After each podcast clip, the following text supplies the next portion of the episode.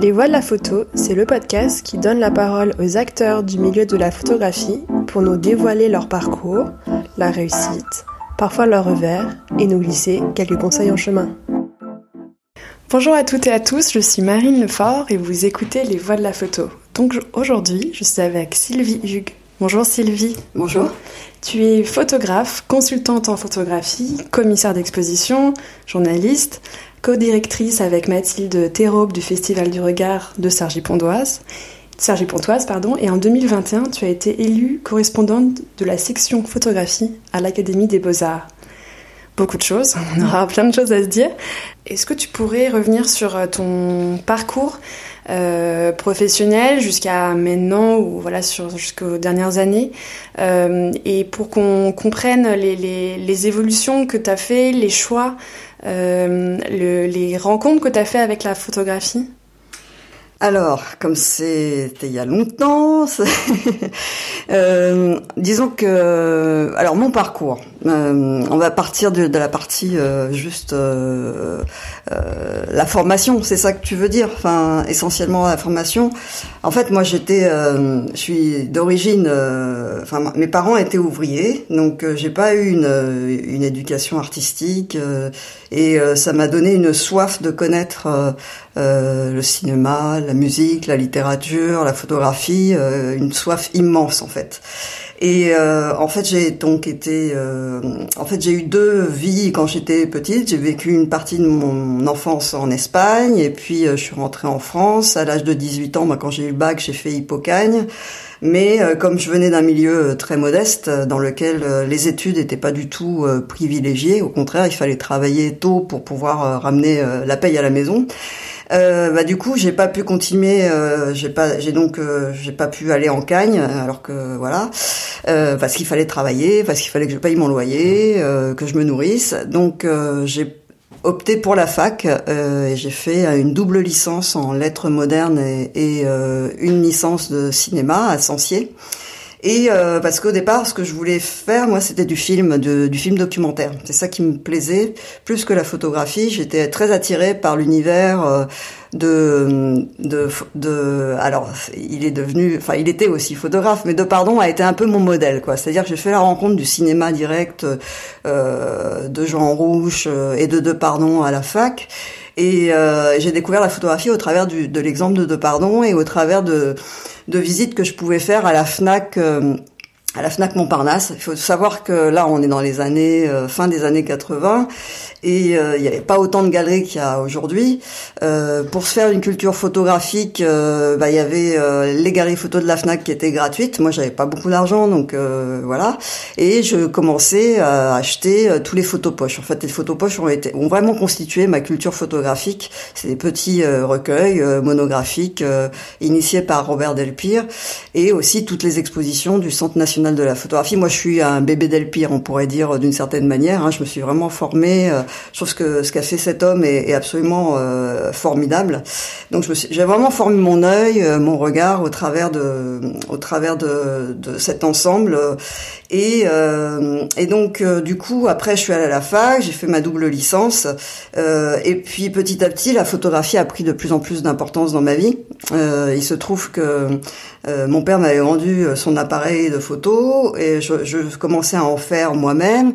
Je m'intéressais à la technique, j'allais voir des expositions et je commençais à travailler en tant que photographe pour des architectes, surtout sur des photos de chantier. J'aimais beaucoup ça parce que j'avais des amis qui étaient dans le milieu de l'architecture et euh, du coup ça commençait à je devenais semi-pro, on va dire. Alors que parallèlement, euh, l'émission que je pouvais faire en tant qu'intermittente du spectacle à l'époque euh, en cinéma documentaire, c'était plutôt des films d'entreprise. Et euh, sur ce est arrivé 1991, la guerre du Golfe, et les boîtes de com pour lesquelles je travaillais en film d'entreprise, tout en, en, en continuant mes études à la fac. Hein. Donc c'était ça qui était compliqué, c'est qu'il fallait que je mène tout de front.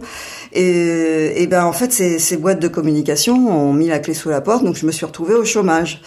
Et là, il a fallu faire une enfin, prendre une décision. Comment je paye mon loyer euh, euh, J'étais un peu paniquée. Donc, en tant qu'intermittente du spectacle, j'avais la chance d'avoir quand même une petite rémunération. Hein. C'est l'avantage de notre système en France qui ne laisse pas les artistes complètement sur le carreau. Euh, et je suis tombée, je lisais Libération, enfin je le lis toujours d'ailleurs, euh, et je tombe sur une petite annonce. Hein, à l'époque, il y avait des petites annonces dans l'IB, et je vois magazine photo cherche rédacteur. Donc c'était fin 91 je me dis bon après tout pourquoi pas euh, euh, je postule j'envoie mon j'envoie mon CV par la poste c'était pas il y avait pas encore internet il y avait pas encore tout ça et, euh, et je suis, euh, bah, je suis convoquée et là je suis embauchée euh, à, ma grande surprise et je vais participer à la création d'un magazine qui s'appelle Réponse Photo. et j'ai eu la chance de participer vraiment à sa création sans avoir fait d'études de journalisme parce qu'en fait moi dans les dans ce que je voulais faire quand j'étais petite, hein, je voulais soit faire de la presse. alors c'est marrant parce que d'une certaine manière j'y suis retournée à la, enfin je suis arrivée à la presse, mais par ce biais un peu détourné euh, soit euh, effectivement du cinéma, soit être médecin ou être dans quelque chose qui aide les autres. Enfin moi je ou océanographe parce que j'ai vécu au bord de la mer et que je suis très attachée à la mer, mais ça c'est une autre histoire. Bref, et, euh, et du coup je me retrouve dans cette équipe de 4-5 personnes qui était un peu le, on va dire le pas le sous-marin, mais d'un grand groupe anglais EMAP qui à l'époque s'installait en France et Réponse Photo était un petit peu leur euh, leur euh, leur coup d'essai pour voir s'il était possible, s'il était viable de lancer un magazine en France. Et donc j'ai eu la chance d'être euh, à la création de ce magazine et de grandir avec lui jusqu'à 2014, moment où j'ai été licenciée. Donc j'ai j'ai j'ai fait le gros de ma carrière dans ce magazine et j'ai franchi tous les échelons. Donc j'étais d'abord euh, rédactrice, hein, simple rédactrice. Euh, ensuite, euh, je suis devenue chef de rubrique et puis en 96, je suis devenue rédactrice en chef jusqu'à fin 2014. Donc voilà, c'est comme ça que ça s'est dessiné, euh, tout en continuant à faire de la photo pour moi. Oui, j'ai fait euh, un livre en 2006 aux éditions Filigrane qui s'appelle Sur la plage, euh, tout en faisant un petit peu de commissariat d'expo quand il y avait des opportunités, parce que dans le magazine, on avait un credo, c'est qu'on préférait faire appel à des photographes qui savaient écrire plutôt qu'à des journalistes qui faisaient de la photo. C'est-à-dire qu'on se nourrissait de notre pratique photographique pour être des passeurs auprès des lecteurs et euh, ça, ça m'apportait beaucoup. De même que je partais souvent de mes envies de rencontres avec des photographes et j'ai eu la chance de pouvoir rencontrer énormément de photographes. Euh, de, j'ai fait de magnifiques rencontres et mais toujours dans le but de me dire, euh, voilà, moi je suis juste un filtre entre le photographe et le lecteur et j'essaye de le faire, de faire passer le, son discours le plus fidèlement possible avec une éthique et une déontologie auquel je tiens beaucoup. Pour moi, la carte de presse, avoir la carte de presse, ça a été un ça a été un grand moment, quoi. C'était ça, ça signifiait beaucoup. Euh, voilà. Pardon. Et, sur euh, réponse photo, si on euh, si on s'arrête un petit peu sur cette expérience-là, quelles ont été les euh, du coup, les, les, les, évolutions, parce que là, tu, tu, tu es resté vraiment assez d'années, en plus sur des années assez décisives dans la photographie où il s'est passé ah énormément de choses.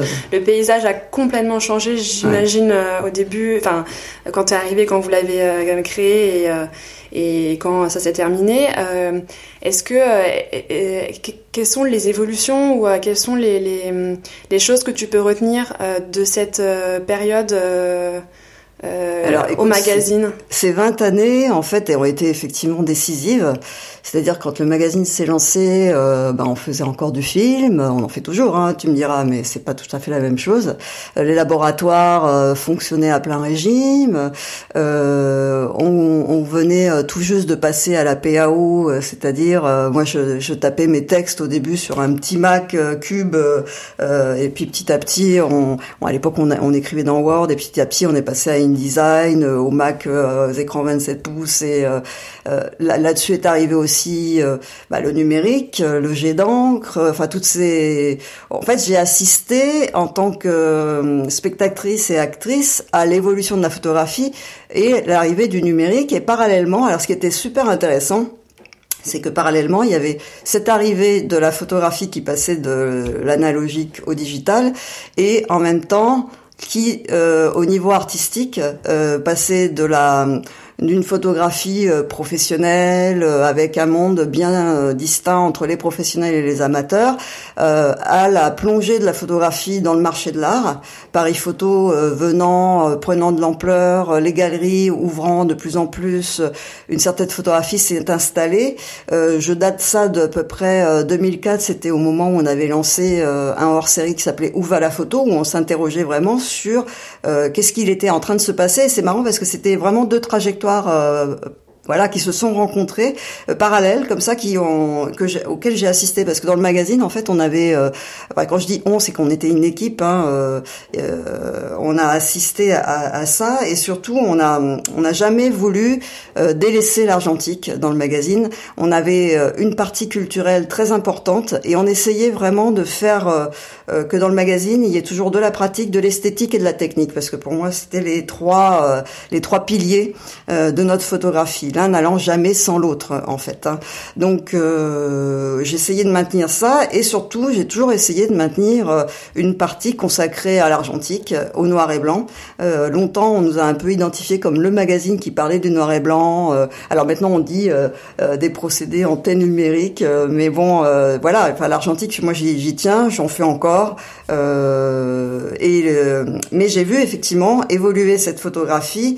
J'ai vu malheureusement, euh, bon, d'une certaine manière, une paupérisation euh, croissante des photographes. Euh, Dû à quoi, tu penses? Ouf, c'est compliqué, hein, mais euh, bah, les photographes pros de l'époque euh, ont dû se convertir euh, à cette nouvelle technique. Il y a eu un nouveau langage, il a fallu s'équiper. quand vous mettez un film dans un boîtier argentique, il n'y a pas de problème d'upgrade ou il n'y a pas de problème de nouvelle mise à jour. quand il faut s'équiper en numérique, bah, il faut tout le temps se tenir au courant, prendre des nouveaux abonnements à Photoshop, acheter des Mac ou des ou des ordinateurs qu'il faut tout le temps euh, euh, qu'ils soient de plus en plus capacitaires. Et maintenant, alors maintenant sont arrivés les réseaux sociaux, c'est encore une autre histoire. Donc ça, j'ai vu l'avènement de tout ça et j'ai vu vraiment euh, la profession de la photographie complètement changer, que ce soit au niveau. alors la photographie, c'est difficile d'en parler en général, parce que c'est plein de petits mondes en fait. Il y a le, monde des reporters, il y a le monde de la photographie plasticienne, il y a le, il y a le monde des festivals, il y a le monde des institutions, enfin voilà. Et en fait, euh, on a un souci en photographie, c'est qu'on a un seul mot pour définir tout ça. Et photographe, celui qui a euh, un magasin photo et ou celui qui fait des installations conceptuelles euh, au jeu de paume. Donc c'est c'est le même mot pour couvrir toutes ces réalités là. Du coup, c'est compliqué de parler de photographie en général. Il faudrait avoir 5 heures et, démarrer le débat et on aurait même toute la nuit. On pourrait, je crois qu'on n'épuiserait pas le débat. Bah, en tout cas, ce que je vois et ce qui euh, moi m'attriste toujours, c'est que euh, il y a eu, bah, on le sait, hein, je vais pas refaire l'histoire, euh, la chute de, de, la diffusion de presse et donc avec la presse faisait quand même vivre beaucoup de photographes. Donc les droits photos se sont écroulés. Bah, on le voit dans les kiosques aujourd'hui. Déjà trouver un kiosque c'est compliqué. On voit que dans les kiosques maintenant, bah, il n'y a plus vraiment de, vrais journaux. Enfin, je parle de la presse magazine, hein, euh, qui sont souvent maintenant des produits marketés.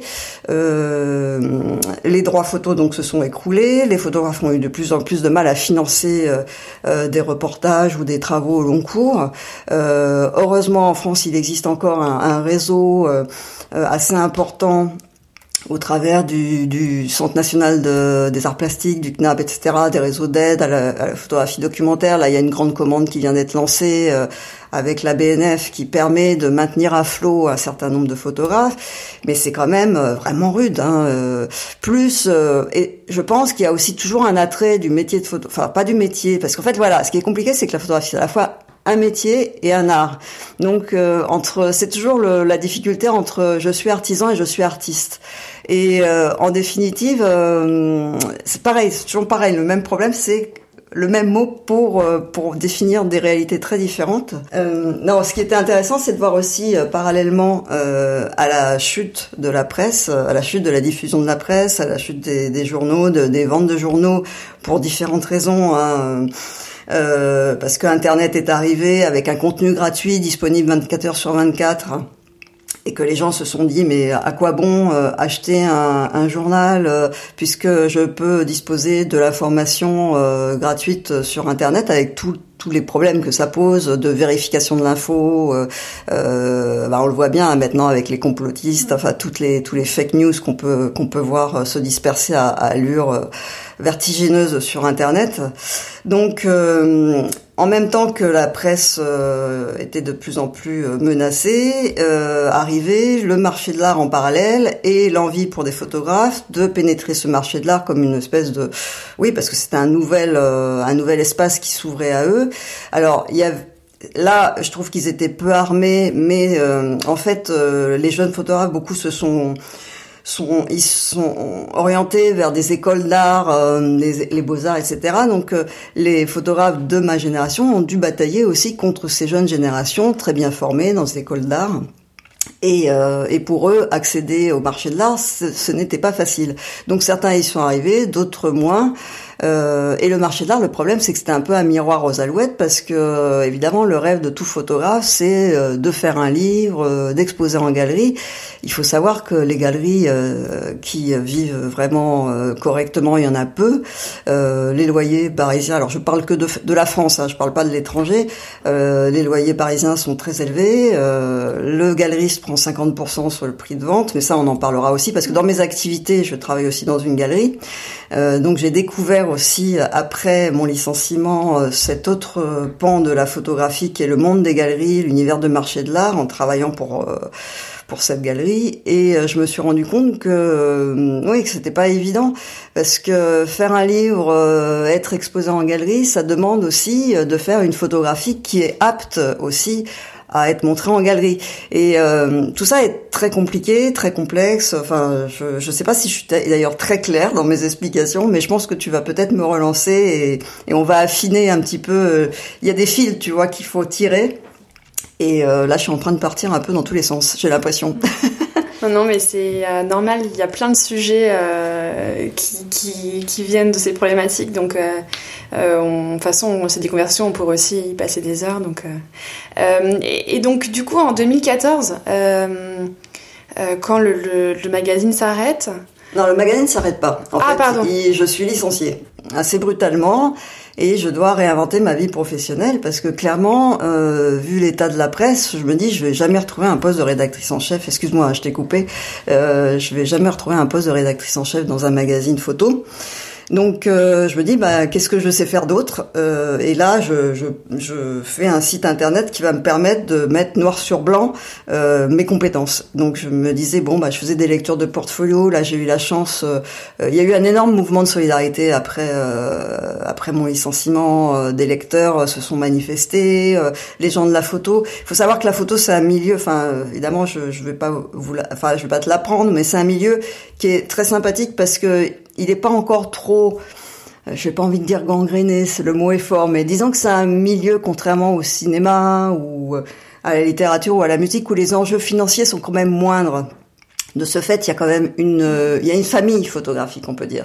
Même s'il y a plein de familles, il y a quand même une solidarité, il y a quand même euh, une euh, quelque chose d'assez que je trouve moi particulièrement sympathique, qui est en train de disparaître petit à petit, malheureusement, avec justement la pénétration dans le marché de l'art et, et l'art contemporain qui arrive à grands pas, enfin qui est déjà hein, une partie de la photographie est déjà là-dedans.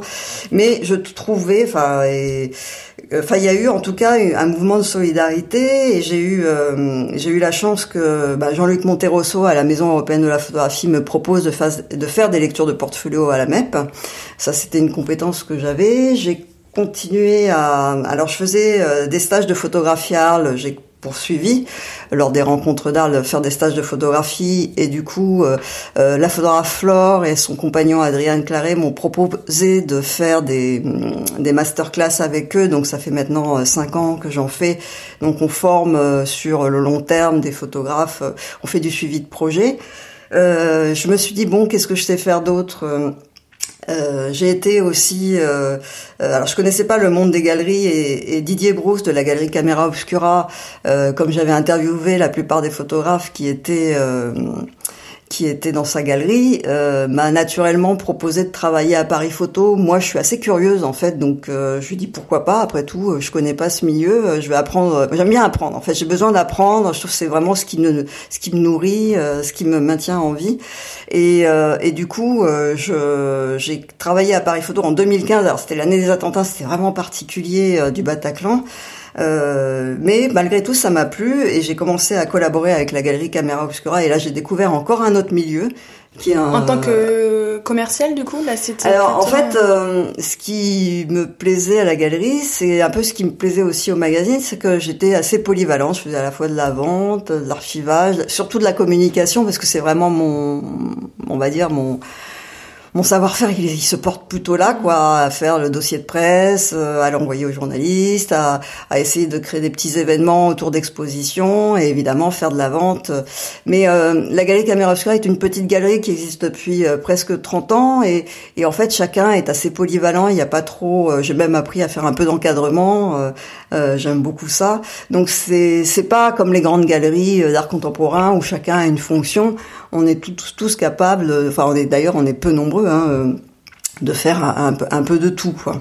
Euh, toujours avec euh, évidemment la, direction de Didier Brousse qui, mène ça. Enfin, je trouve que c'est quelqu'un que j'admire énormément parce qu'il a une ligne depuis 30 ans qui qui est voilà, il a créé la galerie Caméra Obscura avec son épouse Kyoko, avec une ligne directrice très forte.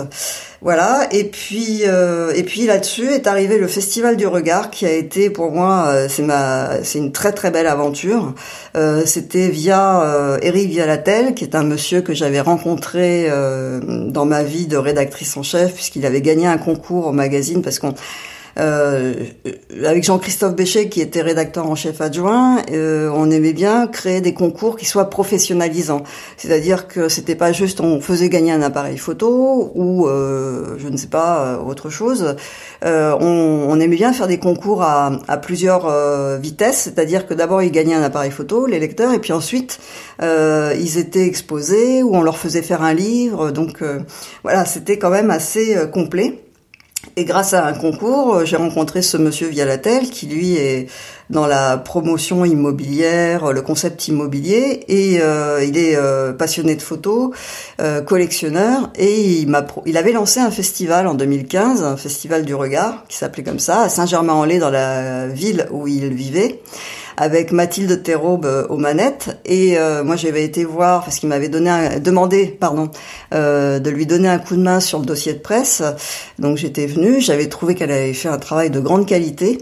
Euh, et comme euh, le, le festival est, était, était tout jeune, il m'a proposé de venir prêter main forte sur la direction artistique, mais en réalité avec Mathilde on fait on fait vraiment de tout.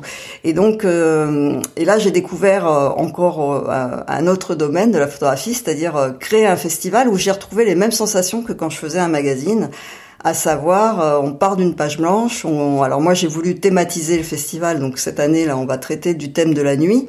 L'année dernière, c'était euh, intime et autofiction. L'année d'avant, c'était les voyages extraordinaires. J'aime bien l'idée de, de, de, créer une thématique un peu comme un magazine qui se donne un, un dossier et, euh, et, au travers de cette thématique, réunir des, des photographes ou des artistes, euh, même aussi des, des, une programmation au niveau des films, puisqu'on projette aussi des films qui sont en lien avec la thématique euh, et euh, essayer de, de faire en, en sorte qu'il y en ait pour tous les niveaux, tout, du, du, qu'il y ait des photographes connus, mais aussi des moins connus qui vont bénéficier de la mise en lumière des photographes connus par la presse, qu'il y ait aussi des, des travaux qui puissent toucher les gens euh, qui sont pas forcément euh, connaisseurs de photographie, puisque maintenant on est à Sergi Pontoise et on et on voit bien que la, la philosophie qu'on a mis en place euh, permet à des gens qui ont qui ont jamais ouvert la, la porte d'une galerie ou qui sont jamais allés dans un musée d'être touchés par la photographie et, et peut-être d'avoir envie d'en connaître plus. Voilà, ça c'est vraiment euh, ça, ça, ça, me plaît beaucoup, ça m'occupe beaucoup de temps. Et pourquoi le changement de ville? Le changement de ville s'est opéré en 2000. Euh, alors en 2016, on a fait une édition toujours à Saint-Germain-en-Laye. Autour de la matérialité photographique, parce que moi, c'est, j'en ai pas encore parlé, mais c'est quelque chose auquel je tiens beaucoup, euh, parce que je, je, prêche pour le fait que la photographie est un support, est un objet, euh, avant, parce que surtout maintenant qu'elle se diffuse par les réseaux sociaux, qu'elle est immatérielle, euh, virtuelle, euh, je me rends compte quand je fais les visites avec les scolaires, par exemple, qu'il est important de leur montrer que la photographie c'est euh, c'est du papier ou c'est un autre support, mais en tout cas voilà, et que le choix du support, le choix du format, le choix participe beaucoup à l'œuvre photographique. Ça, c'est un peu un de mes credos. Donc, en 2016, on fait ce festival sur la matérialité photographique. On réunit Sarah Moon, Stéphane Couturier, euh, Georges Rousse dans un ancien manège à chevaux. C'était vraiment euh, une belle, une belle édition. Sauf que, en fait, euh, la mairie de Saint-Germain, euh, disons, ne suivait pas à la hauteur qu'on aurait aimé qu'elle suive. Ou, euh, et surtout, il y a l'agglomération de Sergi-Pontoise qui vient voir l'exposition Georges Rousse, qui trouve ça formidable et qui nous dit, bah, le jour où vous voudrez euh, aller dans une autre ville, venez nous voir, on a des lieux à vous proposer. C'est comme ça que ça s'est fait. Donc on est allé à Sergi.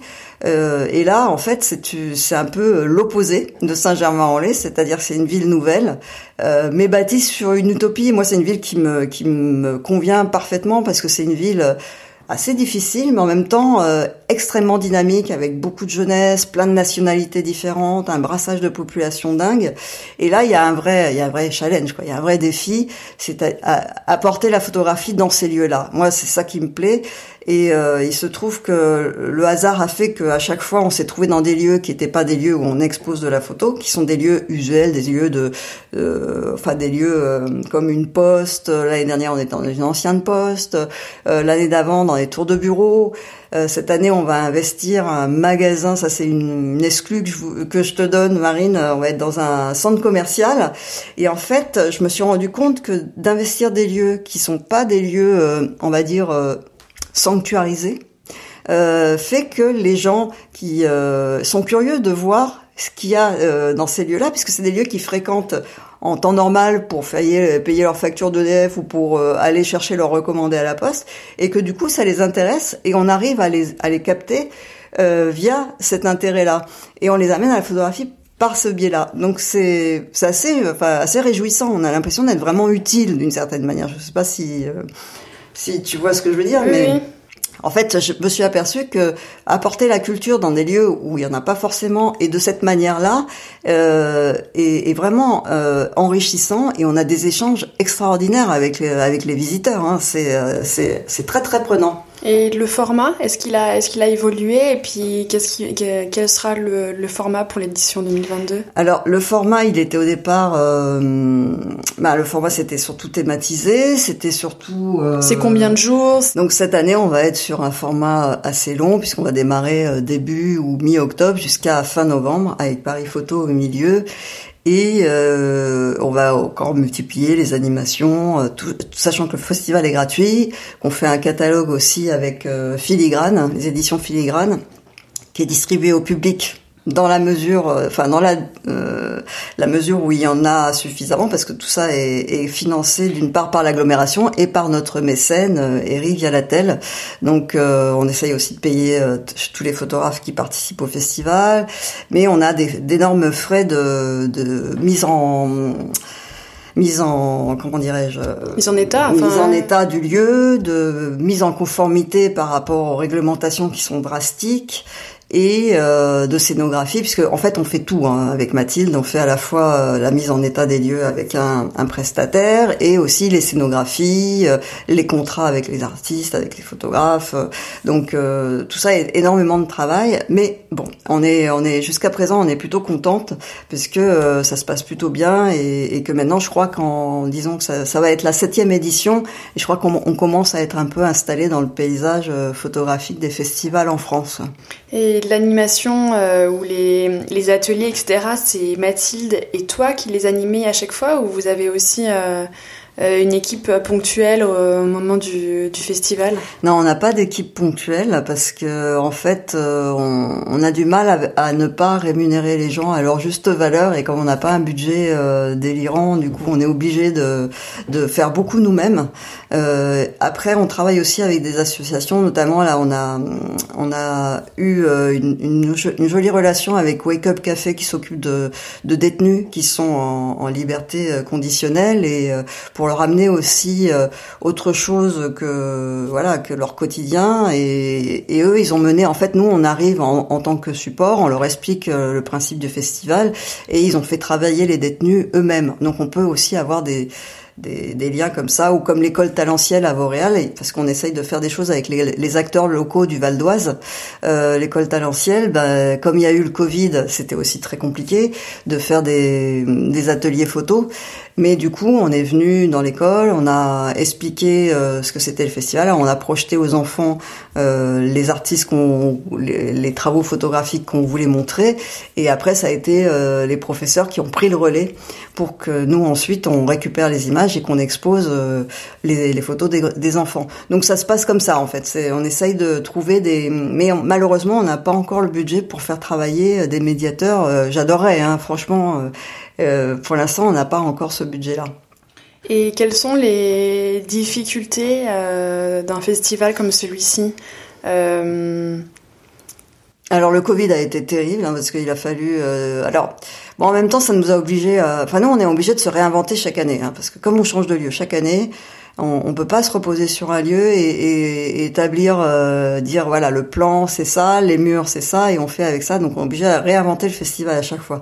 Mais c'est vrai que ça nous a compliqué la vie parce qu'au départ on était sur la, un format d'un mois euh, au printemps et qu'avec le Covid on a dû déplacer à octobre-novembre. Cela dit, euh, c'est une période qui est plutôt bien parce que d'abord il y a moins d'événements et puis ça permet aussi à plus de scolaires de venir puisqu'on est on est en début d'année scolaire. Donc euh, ça c'était la, la grosse difficulté euh, c'était ça. Euh, la difficulté, c'est aussi bah, d'arriver à, montrer, parce qu'on est on est très exigeante avec Mathilde, arriver à montrer des tirages de qualité euh, dans les meilleures conditions possibles.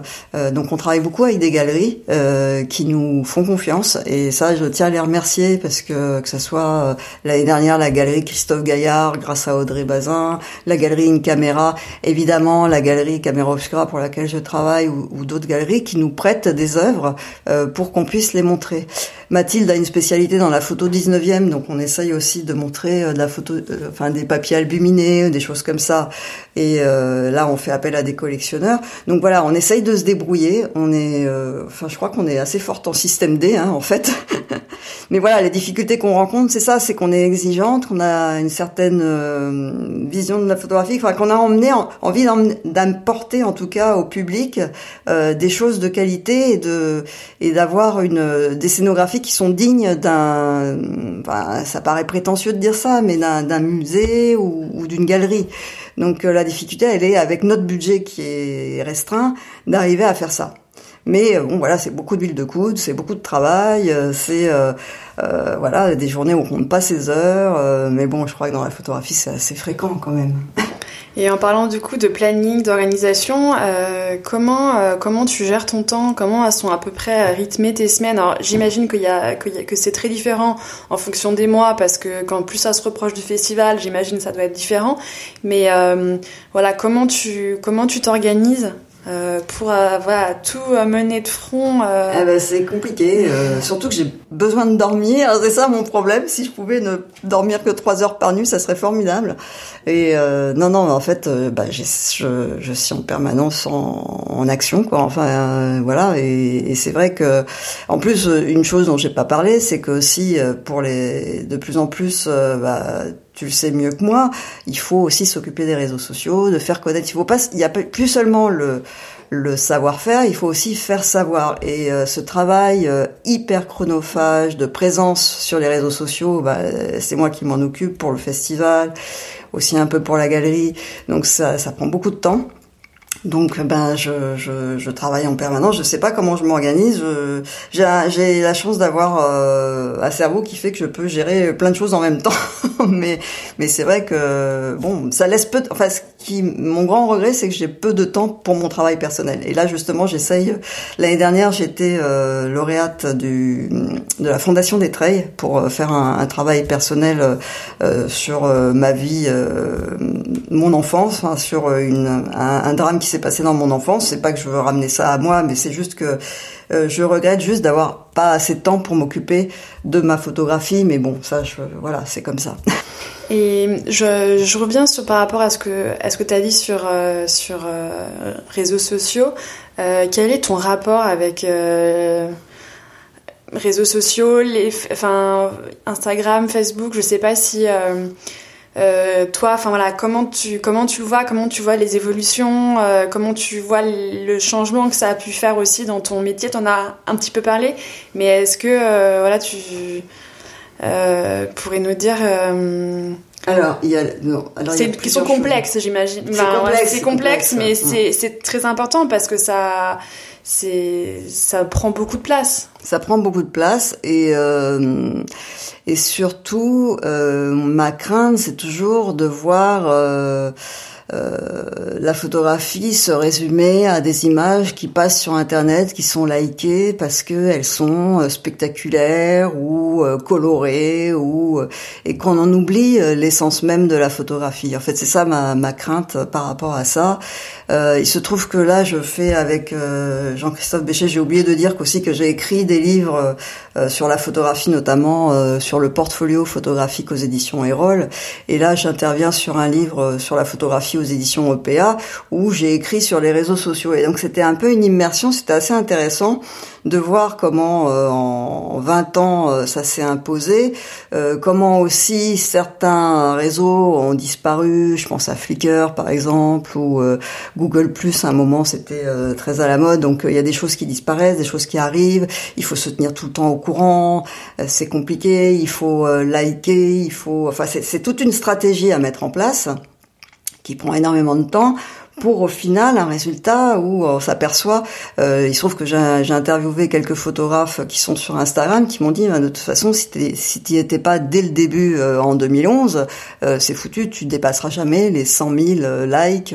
Et surtout ce qui est inquiétant dans l'histoire, c'est que maintenant, que ce soit des entreprises ou des festivals, beaucoup moins heureusement, mais par exemple des entreprises qui veulent faire travailler des photographes, ils vont aller voir le photographe qui a le plus de likes. Et est-ce que, est-ce que comme si c'était un critère euh, de qualité. Bah moi je suis pas d'accord. je veux dire la photographie Instagram, c'est pas la photographie en soi. Euh, il y a des photographes qui, font des travaux euh, subtils, euh, qui sont sincères dans leur démarche, qui font des choses euh, touchantes, qui n'auront jamais l'audience Instagram parce que évidemment s'ils postent leurs images sans contextualisation, sans connaître l'histoire du photographe, sans connaître ce qu'il aborde, ou si c'est parce que la photo est sombre par exemple, et eh ben il y aura pas de like et du coup il va passer inaperçu. Et ça, c'est un vrai danger, je trouve, euh, euh, finalement il y a une, espèce de dictature du réseau social qui va promouvoir qu'un certain type de photographie. Euh, donc je dis attention danger. Voilà ce que je peux dire. Mais oui, enfin, sinon, enfin, pour revenir un petit peu, parce que tu me posais une question qui était vraiment intéressante et j'ai l'impression d'avoir un peu survolé sur euh, à l'époque où j'étais à Réponse Photo et quand j'ai vu arriver Internet, les réseaux sociaux et le numérique, tout ça en même temps. Euh, et tu me disais, mais pourquoi ça a paupérisé les photos? Ah, bah, Ça les a paupérisés parce qu'en fait, sur Internet, c'est quand même euh, le western, hein, c'est le Far West. Hein, C'est-à-dire que euh, avant que tout ça s'établisse, que qu'il y ait des droits versés aux photographes, qu'il y ait une espèce de police qui, alors j'aime pas ce mot, mais il fallait quand même un petit peu réguler quoi ce, ce cet ogre. et bah, ils ont ils ont morflé quoi, ils ont ils ont beaucoup morflé, on, on le sait. Hein. Bon, maintenant ça c'est c'est un petit peu euh, équilibré, mais encore euh, aujourd'hui, euh, c'est inimaginable pour un photographe. C'est très compliqué de, partir sur un projet au long cours, avoir des aides pour pour travailler sur un sujet de fond. En fait, on a l'impression qu'on est avec Internet dans l'immédiateté permanente et les télévisions. Alors le pire, c'est étant un autre un autre réseau social qu'on oublie, mais la télé, d'une certaine manière, et notamment les, les chaînes d'infos en continu, nous imposent aussi un rythme euh, extrêmement rapide où on peut plus se poser, on peut plus réfléchir, et on est en permanence abreuvé d'informations qui disparaissent les unes après les autres, un peu comme les fils, vous savez, les fils euh, Facebook et tout ça, où une info chasse l'autre, elles sont toutes au même niveau, il y a plus de, finalement, il y a plus de réflexion sur, oui, mais il se passe ça, pourquoi il se passe ça, est-ce qu'on pourrait aller chercher les origines du conflit ou les origines, ben, les, espaces de discussion, les espaces un petit peu. Alors il y a un peu ça à la radio, heureusement, euh, et, je te remercie de donner la parole et de me laisser parler sans m'interrompre. Mais c'est vrai, c'est, c'est devient de plus en plus rare maintenant, euh, que ce soit à la télévision, à la radio. Enfin, les interviews, c'est, c'est effrayant. Les gens n'ont plus la capacité de s'exprimer, de développer une idée, de, de réfléchir un peu. Voilà, enfin bon. Donc euh, ouais, moi je, regrette un peu cette accélération du temps et de et, et, et mais malheureusement on est obligé de faire avec. Donc euh, moi je me sers comme tout le monde des réseaux sociaux pour promouvoir le festival, pour promouvoir des travaux de photographes que j'aime. Euh, J'essaie à ma petite mesure d'essayer d'utiliser euh, ces médias qui sont en notre possession pour euh, pour en faire quelque chose que j'estime, j'essaye de faire dans mon éthique. Quelles sont les autres évolutions que tu as pu voir depuis du coup depuis 20 30 ans enfin depuis 10 ans quels sont du coup là on a on a pu parler des, des donc réseaux sociaux on a aussi abordé d'autres sujets mais est-ce qu'il y a des euh, des choses que tu as pu voir? Et donc, du coup, là, c'est ma question aussi où où, je, trouve ça aussi intéressant de d'avoir un petit regard sur ce qui s'est passé et sur aussi si, si toi, s'il y a des choses euh, que tu penses qui vont s'accentuer ou qui vont euh, euh disparaître voilà, dans les prochaines années. Alors, ce qui est formidable en photographie, et ça c'est vrai, j'en ai pas beaucoup parlé, c'est qu'aujourd'hui, on, on, peut aussi bien imprimer sur du, des papiers euh, japonais que faire des procédés euh, historiques, que euh, aller au laboratoire déposer encore sa pellicule. Bah, C'est-à-dire qu'on a la chance d'avoir. J'aimerais bien revenir un petit peu là-dessus parce que ça, je l'ai vu arriver avec le magazine. et finalement, ce que J'aimerais que ça perdure parce que hum, on a cette chance, quand on est photographe aujourd'hui, de pouvoir disposer d'une palette d'outils, mais absolument euh, énorme.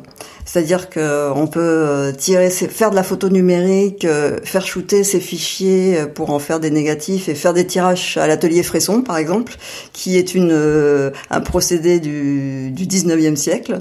Et, et de la même manière, on peut encore faire de l'argentique et le, tirer soi-même. alors les papiers en argentique se raréfient. Et moi, c'est ma crainte. Tu, tu me disais quels sont les risques. Moi, ma crainte, c'est que tout ça devienne très cher. Il n'y a plus d'appareils qui sont fabriqués. Donc, si tu veux t'acheter un Mami A7 aujourd'hui, il faut 2000 euros. Euh, donc, il y a elle, elle, existe toujours cette photographie-là, et moi j'ai un peu peur qu'elle finisse par disparaître. Alors on pourra toujours émulsionner du papier et faire euh, des tirages euh, cyanotypes, euh, enfin en, mettant du papier émulsionné au soleil. On pourra toujours utiliser des procédés chimiques et encore ça se raréfie aussi certaines chimies. Donc, euh, je pense qu'il faut être quand même euh, un peu alerté sur euh, le fait que bah, certaines choses qu'on peut faire aujourd'hui avec la palette d'outils qu'on a extraordinaire risquent de devenir de plus en plus compliquées. Là, on voit le prix de la Kodak Portra, du film Kodak Portra, a flambé. Il y a plus beaucoup d'acteurs qui, qui font du film. C'est assez amusant de se dire qu'aujourd'hui, des marques comme Fujifilm, finalement, elles vivent essentiellement, elles font leur chiffre d'affaires essentiellement grâce au film instantané Alors qu'ils y croyaient plus, qu'ils ont tout misé sur le numérique. Donc c'est c'est assez troublant tout ça parce qu'on se dit mais finalement euh, euh, il y, a, y, a, en plus chez les jeunes une vraie attirance, une vraie appétence, je crois, pour la photographie argentique, parce que ça reste magique hein, de faire son premier tirage sous l'agrandisseur, euh, en lumière inactinique, euh, et voir se révéler l'image, ça reste quelque chose d'unique. J'espère que ça pourra perdurer, parce que aujourd'hui les prix augmentent, la matière première, en plus, là on a vu le prix du papier augmente aussi, les prix, le prix de l'argent, parce que pour la photo argentique il faut de l'argent, augmente aussi. Donc j'ai peur que ça, ça disparaisse. Après, j'ai pas du tout parlé aussi de l'édition photo. C'est quelque chose auquel je tiens beaucoup.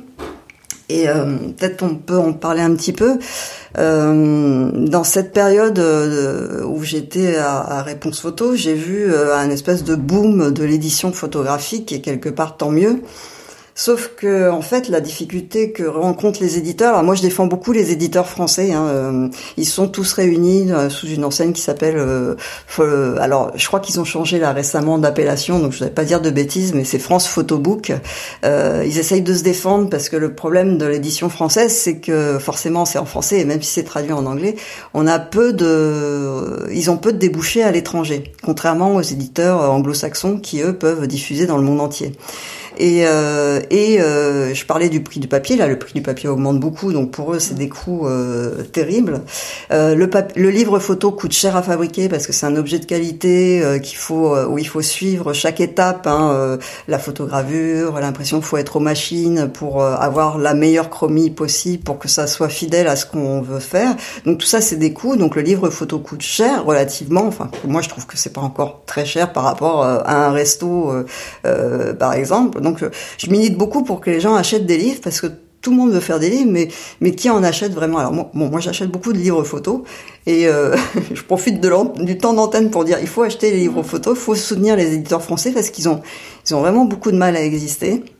Ils ont beaucoup, ils croulent sous les projets. Hein, ils sont en permanence euh, sollicités euh, par des photographes, mais en même temps, les débouchés sont euh, assez restreints. Et les ventes de livres photos sont, en fait, c'est une espèce de miroir aux alouettes. On a l'impression qu'il y a plein de livres qui sortent, donc on a l'impression que voilà, c'est mirifique et que les, les, livres photos se vendent beaucoup. Et en fait, non. Hein, les, les tirages aujourd'hui, ils sont plutôt dans les 500, 700 exemplaires, ce qui est pas beaucoup. Le nombre de librairies photos, enfin de librairies qui ont un vrai rayon photo en France euh, sont de l'ordre de 50. C'est pas beaucoup hein, quand on y pense. Donc, euh, euh, ouais, il y a, y a, un vrai problème au niveau de l'édition photo et ça, je trouve c'est vraiment dommage. Alors voilà, dans les dans les choses, si je peux faire. Et pourquoi tu penses que les gens achètent moins de, enfin, pourquoi tu penses que les gens achètent moins de livres photos alors, je pense qu'ils sont juste sollicités par énormément de choses, quoi, en fait. parce que il y a, y a plein d'expositions, il y, a une offre culturelle qui est pléthorique et que en plus avec le Covid là on voit qu'il y a des habitudes qui se sont perdues. Euh, je pense qu'il y a aussi euh, bah, le, le fait que sur internet on peut faire des visites virtuelles donc les gens se déplacent moins se, euh, alors il y a des, les gens qui achètent des livres photos je pense qu'ils en achètent de plus en plus mais c'est un, un, tout petit monde en fait. Sur le livre photo il est en fait il nécessite par rapport à la littérature, quand on, est à l'école, on apprend à lire, on va lire les textes de Victor Hugo, euh, euh, je sais pas, d'Émile Zola ou d'autres, et on va se faire notre culture littéraire. En photographie, on n'a pas ça à l'école en fait. Et euh, pour atteindre la culture photographique, pour euh, euh, être sensible à un livre photo qui, la photo c'est une grammaire, c'est la, la photo elle a besoin de texte pour être comprise un petit peu. Enfin, j'aime pas dire ça. Moi, j'aimerais qu'elle se suffise à elle-même, mais pour qu'elle atteigne un plus large public, pour qu'un plus large public puisse acheter des livres photos d'auteurs, de gens qui s'expriment vraiment avec la photographie, il faudrait qu'ils aient déjà une culture photo. Et on s'aperçoit que finalement, la culture photo, même si elle est de plus en plus présente, heureusement, il y a beaucoup d'institutions, il y a beaucoup de, galeries, elle, est ça reste encore un petit milieu et, euh, et que les gens ben, n'ont pas forcément les clés. Quand ils ouvrent un livre de photographie où il y a que des images, euh, où il y a très peu de texte, bah, comment ils peuvent atteindre ça? Pourquoi ils l'achèteraient? Pourquoi ils mettraient 30 euh, euros ou 40 euros dans un livre qui qui leur donne pas, enfin, parce qu'ils n'ont pas cette culture-là? En fait, je crois que c'est un vrai problème de culture et d'éducation à l'image qu'il faudrait faire dès l'école, en définitive. Voilà, c'est mon explication. Et c'est pour ça que moi, je, dans, les, dans les livres de photos, j'aime bien quand même, mais c'est pareil pour le festival, c'est pareil pour tout ce que je fais, expliquer. Euh, avec des mots simples en fait euh, la démarche du photographe ou euh, euh c'est ce que je fais dans dans les cartes enfin si, si, tu viens au festival tu verras que tous les travaux des photographes sont expliqués avec un langage clair accessible à tous. Je pense que c'est notre rôle, mais ça c'est peut-être parce que je viens de la presse et que j'étais journaliste, et que du coup notre rôle aussi c'est de faire des passeurs entre l'univers d'un artiste, d'un photographe et l'univers de, de quelqu'un qui a pas forcément cette culture-là, qui a un hors-champ photographique qui est le sien, mais qui, euh, qui a peut-être vu euh, une ou deux, qui connaît peut-être un ou deux noms de photographes. Faut faire le test. Alors nous à Paris évidemment c'est un peu tronqué, Mais euh, tu vas en région, euh, tu lui demandes dans la rue un nom de photographe, c'est pas évident qu'il puisse t'en citer euh, tant que ça, quoi, voire même pas du tout. Donc il faut, il faut être conscient de ça. Est-ce qu'il y a, est-ce qu'il y a d'autres évolutions ou quelque chose que tu souhaiterais ajouter J'ai, j'ai déjà l'impression d'avoir beaucoup parlé. Euh... Dans les podcasts, c'est formidable, je trouve. Bah, tiens, si un peu, allez, je te fais un peu d'auto-promo. Euh, non, mais je trouve ça, enfin, alors, à la fois, maintenant, il y en a beaucoup. Euh, euh j'ai été aussi interviewée, euh, peut-être tu le connais, Yannick Le Guillanton, qui fait aussi des podcasts sur la photographie. Et, et je te remercie de m'avoir donné la parole. Mais je trouve c'est bien ces, podcasts. Le monde de la photo aussi m'avait interviewé. De, je pense que c'est une manière intelligente de diffuser la culture photographique, en fait. Ces podcasts, parce que c'est du coup un média gratuit c'est on peut l'écouter euh, en voiture ou euh, dans le métro avec le casque sur les oreilles. Je trouve ça assez génial, quoi. Et en fait, euh, bah, pourvu que les podcasts continuent et, se diffusent.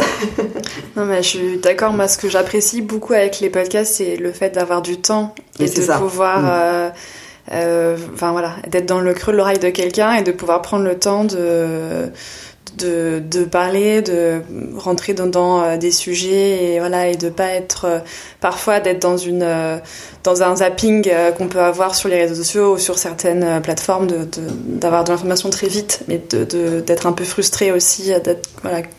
Donc c'est vrai que moi j'apprécie aussi j'en écoute beaucoup donc merci. Merci.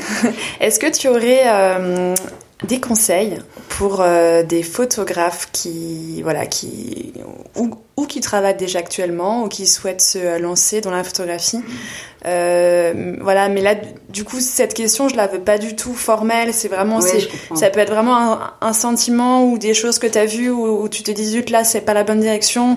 Ou euh, voilà des, ou alors ça peut être très très euh, comment dire très objectifs et en disant voilà il faut faire un portfolio de cette taille là enfin voilà enfin l'idée c'est vraiment d'ouvrir de ah bah enfin il y a plein il y a plein de de directions. je pourrais répondre effectivement. Tu, tu parles des portfolios. Enfin, c'est un peu ce qu'on enseigne euh, dans la masterclass qu'on fait avec Flore sur euh, comment présenter son travail, comment en parler, comment bien en parler. C'est super important la présentation du travail, euh, des bons tirages. moi, je suis très attachée au tirage. Hein, tu l'as compris. donc forcément, je vais inciter avec Flore, on incite beaucoup les photographes à présenter leur travail sous forme de tirage et de beaux tirages bien présentés, parce que c'est un respect aussi vis-à-vis de la personne que, à qui on va montrer le travail. Mais euh, juste, je voulais revenir parce que je m'aperçois que j'ai cité aucun nom de photographe, mais en même temps, si je commence à en citer mhm. certains, euh, euh, il y en a d'autres qui vont dire bah elle a cité cela et je vais en oublier d'autres, donc ça m'embête un peu. Mais des conseils à donner. Je crois que le conseil principal, j'ai envie de dire que la photographie c'est devenu tellement difficile, honnêtement. Enfin, moi je suis admirative des photographes qui qui coûte que coûte euh, poursuivent leur mission de témoigner, de de, de créer, de de, de s'exprimer euh, et, et que du coup il faut vraiment y aller que si on a vraiment quelque chose qu'on a la foi. Enfin je veux dire enfin j'exagère un peu mais c'est pas loin de ça c'est à dire qu'il faut vraiment y croire faut être vraiment euh, sincère faut vraiment être accroché parce que c'est vraiment vraiment difficile euh, d'en vivre. Alors il y a plein de prix qui existent maintenant il y a plein de bourses mais on s'aperçoit que l'effet pervers de ça, c'est que finalement les photographes se retrouvent à faire dossier sur dossier euh, euh, en permanence, et finalement le temps où ils, où ils font de la photo est, de plus en plus restreint, parce qu'ils doivent être sur les réseaux sociaux, ils doivent faire des dossiers, ils doivent euh, voilà euh, créer des notes d'intention. En fait, ils, on leur demande aux photographes d'être plus, enfin, d'avoir plein de talents différents, de savoir écrire, de savoir se vendre, de, faire de la compta. Enfin bon, c'est, euh, c'est, je crois que c'est un des rares métiers où il faut être aussi, euh, aussi divers, quoi, dans ses compétences. Donc, euh, tu me demandais quel conseil à des jeunes photographes ou à des gens qui voudraient se lancer en photo. Bah, il faut vraiment, faut vraiment y croire, hein, parce que, parce que c'est dur. Mais bon, en même temps, si on a des choses à faire, il y a encore des choses à faire en photographie. Moi, je crois beaucoup à la photographie, au médium photographique. Et euh, j'ai pas envie, enfin, j'ai pas envie qu'il soit euh, trusté par des gens qui viendraient d'autres milieux, parce que moi, c'est un peu la crainte que j'ai toujours. La photographie, c'est qu'elle elle est très généreuse, elle accueille plein de d'autres. Euh, elle accueille la peinture, elle accueille, euh, elle accueille la, la, vidéo, la vidéo, elle accueille. Euh, je suis désolée, dans les musées de peinture, on n'accueille pas de la photographie. Alors, enfin, maintenant c'est en train de changer. Là, j'ai vu que le musée Mayol avait fait une exposition de photographie, tant mieux. Mais mais je trouve que, enfin, il faudrait quand même revenir un peu sur nos fondamentaux en photographie et plus défendre la photographie aujourd'hui euh, parce qu'elle en a besoin en fait et plus défendre les photographes. En plus, c'est vraiment, enfin, plus leur donner la parole, par exemple aussi. Euh, euh, dans les journaux, je suis toujours frappée là. Euh, bah voilà, les troupes russes viennent d'envahir l'Ukraine. J'aimerais avoir la parole des photographes sur place, quoi, dans les dans les médias, parce qu'ils sont aux premières loges. Alors bon, là, c'est l'exemple du, du, reportage. Hein, c'est pas toute la photographie, mais je trouve qu'à chaque fois, ils sont toujours un peu oubliés les photographes. Enfin, moi, je, enfin, évidemment, moi, je je milite pour, euh, qu'on leur donne la parole, pour qu'ils soient plus visibles, pour qu'on les défende, pour qu'on que leurs droits sont défendus. C'est vrai, je vois par rapport euh, au milieu de la musique où il y a la SACEM qui distribue des droits. Alors, il existe hein, des, des organisations qui s'occupent de ça. Il y a l'UPP pour les photographes professionnels, il y a euh, euh la SAIF, euh, la SCAM et tout ça qui reverse des droits. Mais là, les photographes, je pense par essence étant des solitaires, ils n'ont pas réussi à se fédérer de manière très très efficace. Euh, contrairement aux musiciens ou à d'autres professions comme le cinéma aussi qui, qui a des fédérations très puissantes. Hein il n'y a pas de vrai lobby euh, de photographie en France. Quoi. Et, euh, alors il y a les filles de la photo qui font un travail formidable, dont je fais partie aussi. Euh, mais voilà, il y a, y a bah, on a bien vu hein, le, le, bureau à la photo. Enfin, il y avait un poste au ministère qui a été un petit peu euh, converti en bureau, alors que c'était une délégation. Euh, c'est des signes quand même qui montrent. Euh, là, on est en pleine période d'élection. De, euh, quel est le programme? Alors sur la culture, n'en parlons pas. C'est euh, quand on regarde les candidats sur la culture, ils ont rien à dire. Mais alors sur la photographie, c'est néant. Mais c'est terrible. Enfin, je veux dire, il faudrait quand même qu'à un moment donné. Euh, je sais pas, il, il, se passe quelque chose parce qu'évidemment ces gens-là n'ont pas, enfin les gens qui nous dirigent n'ont pas la culture de la photographie. Pour eux, les photographes, c'est ceux qui vont les photographier sur le perron de l'Élysée. Non, c'est pas que ça. Et euh, je trouve ça vraiment, vraiment dommage, quoi. L'éducation artistique, euh, enfin, qui est pas euh, un, lobby plus, plus, puissant pour faire rentrer la photographie dans les hautes instances, parce qu'en fait, il y a que comme ça qu'on pourrait faire des choses. Il y a une volonté politique derrière, quoi. Quelles sont les, évolutions et les, les souhaits qu'on pourrait avoir pour les prochaines années dans le milieu de la photographie?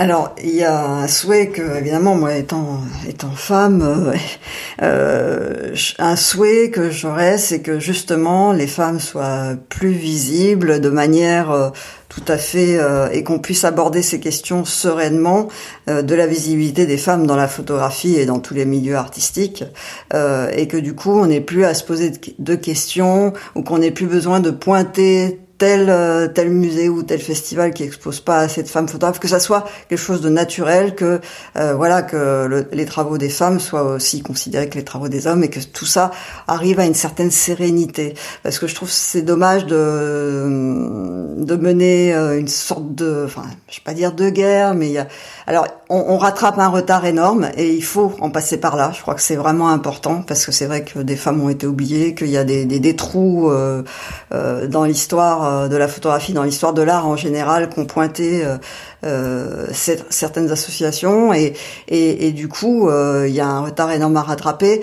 Pour autant, je souhaite qu'un jour on puisse en arriver au fait que voilà, on, on, a rattrapé le retard, on est en équilibre et en osmose, et que hommes et femmes puissent s'exprimer, enfin sans, sans avoir toujours ce souci, ce souci-là. Enfin bon, je suis pour la paix entre les hommes et les femmes.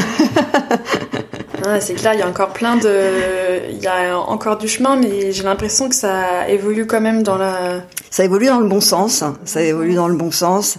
Ça passe peut-être par un, peu un excès inverse, mais c'est logique. Hein, il y a eu tellement, tellement de de retard, il y a tellement de retard à rattraper que bah du coup je pense que pendant des années euh, euh, bah, les femmes vont être à l'honneur et tant mieux parce que voilà euh, on le mérite mais que voilà ça serait bien aussi qu'à un moment donné bah voilà il y, ait plus à se poser la question et que ça soit naturel tout simplement que bah, que les femmes ont leur place tout à côté des hommes et, et qu'elles font des choses formidables voilà, j'ai déjà beaucoup parlé. beaucoup ah non, mais super intéressant. Euh, effectivement, il y a, y, a plein, y aurait encore plein de choses à se dire et, et, et, on va, on va, on va voir comment ça va, comment ça va évoluer. Mais merci beaucoup. Euh, merci Marine pour ce moment. parler euh, aussi longuement euh, sans m'interrompre. J'apprécie beaucoup. Merci. Merci à toi. Au revoir. Au revoir. Merci d'avoir écouté Les Voix de la photo. Pour faire connaître le podcast à plus de monde, je vous invite à laisser votre avis et 5 étoiles sur Apple Podcast. Si vous voulez en savoir plus, suivez-moi sur les réseaux sociaux, sur Instagram, LinkedIn et Facebook. Vous me trouverez sous le nom de Les Voix de la photo. Aussi, si vous souhaitez suivre mes futurs projets, je vous invite à m'indiquer votre email en cliquant sur le lien que vous trouverez dans la description de cet épisode. Pour finir, n'hésitez pas à me contacter sur les réseaux sociaux pour me faire part de vos remarques et m'indiquer les personnes que vous aimeriez entendre. À très vite!